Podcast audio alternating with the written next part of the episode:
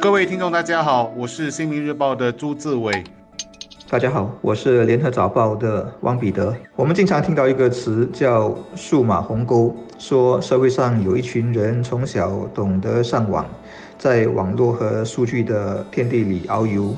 他们工作、学习、社交都离不开网络，也很享受到这些种种的便利和优势。但另一群人却一窍不通，硬生生地被挡在现代生活的门外。一个鸿沟把他们分割成两个世界。数码鸿沟的成因有很多，包括家庭收入、教育水平、残疾等等，都可以形成差距。但一个最明显的决定因素是年龄。大概四十岁以下的人从小就接触网络，普遍被称为数码原住民。至于年纪较大的，可以后来学习，多数人也没有问题，但还是有很多人跟不上。例如我们许多建国一代，我就见过很多老人，手机就单单是电话，不能用来上网，甚至连发短信都不会。我先讲讲我接触过的两名年长者接触数码化的真实故事。第一位是一名七十多岁的本地篮球界的前辈，他对于什么是 WiFi 的概念并不是很清楚，所以一直很担心自己电话的数码配套会很快的用完。当我们告诉他在外面时可以连接 WiFi，而且是免费的，他听不太懂。最后我们帮他连接上了，他笑着说：“这个什么 WiFi 真是个好东西。”另外一位长辈受过一点教育，但在阻断措施期间上巴沙被要求扫描 scan entry 时，根本搞不清楚什么是扫描，怎么扫描，扫描的作用又是什么。他说了一句话：“我们不是照 X 光才扫描吗？怎么现在进巴沙也要扫描？”好了，还有一个动作叫刷手机的，已经不仅有一位老人家对我说：“为什么手机要用刷的？它和刷牙哪里一样？”之前政府也有在帮忙，鼓励年长者也学点数码技能。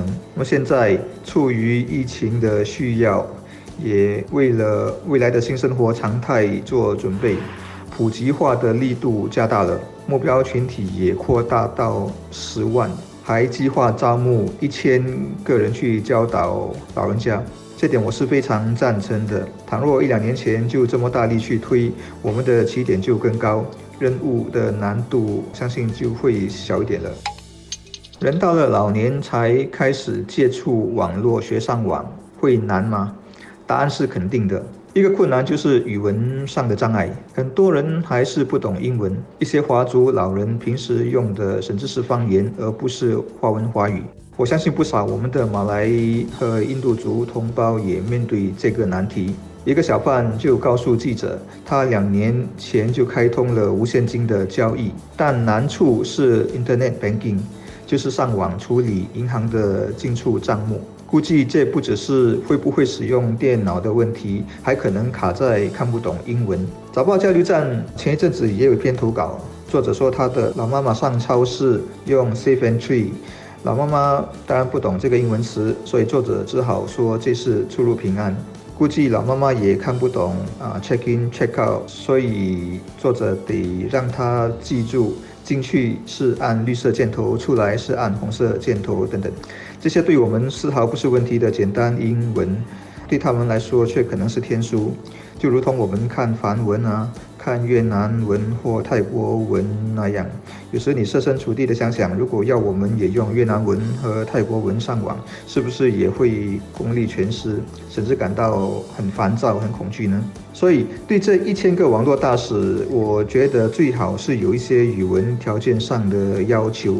甚至英文反而不那么重要了，而是得找也懂得各族群的母语和方言的，这样才有同理心，才能和服务对象有更好的沟通，比较容易完成他们的 KPI。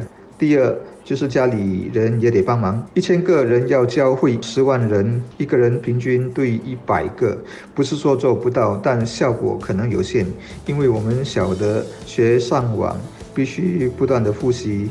得时时有旁人指点，这是一个过程，所以还是得家中较年轻的一辈帮忙，这个责任是不能推卸的。